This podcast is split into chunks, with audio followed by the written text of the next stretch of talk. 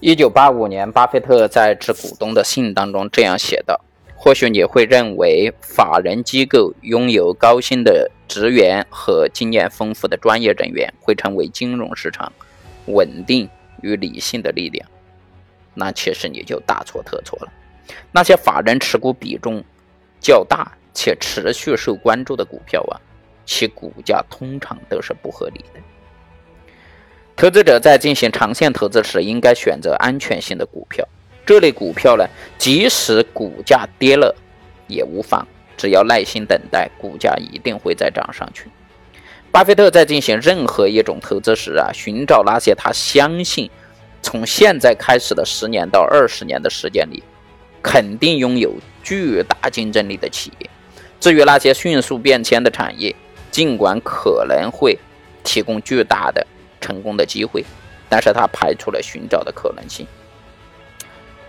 股票投资是一种风险较大的投资，且风险的存在让你不得不首先考虑投入资金的这种安全性。股票投资风险呢，来源于企业、股票市场和购买力三个方面。投资人的资金的安全与否，决定了企业的这个经营状况。作为普通投资者，为了确保投资安全，你最好先从不同的角度去分析了解企业的情况，尽可能的选择这个企业啊进行投资。基础扎实，资金雄厚，有持续发展优势，企业规模宏大，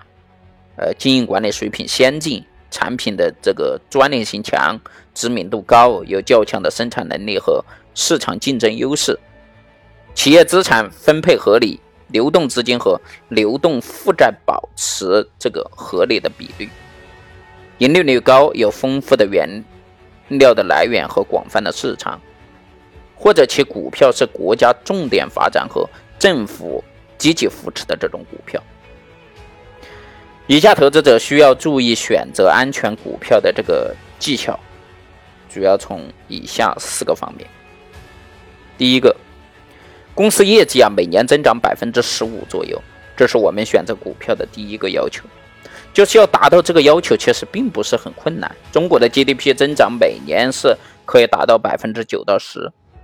而国内很多的行业增长速度远远超过了这一水平。比如说奶制品行业每年可以增长百分之三十，零售可以增长百分之二十。第二个，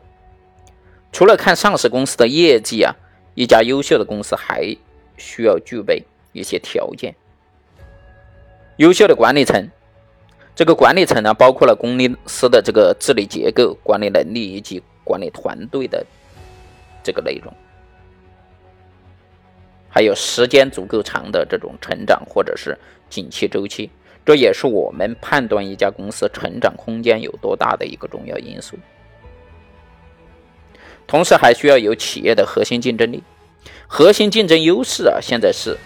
一是技术，二是管理，三是品牌，四是营销，五是成本控制，六就是一些其他的因素。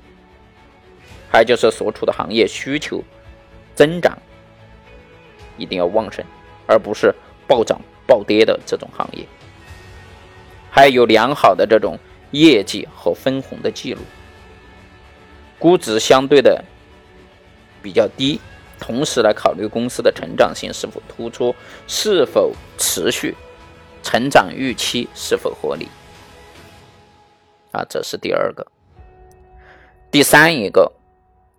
需要判断在中国具有投资价值的公司，首先要与中国的宏观经济相呼应，在一个中短期内啊，受益于“十一五”规划；其次呢，就是受益于人民币升值，且资本呢。人力啊，产品价值啊，都会得到提升。再次呢，重大的题材会带来的机会，最后实质性的这种资产重组。虽然现在已经“十四五”对吧？“十五”的这种方向在推进，但是它的思维模式、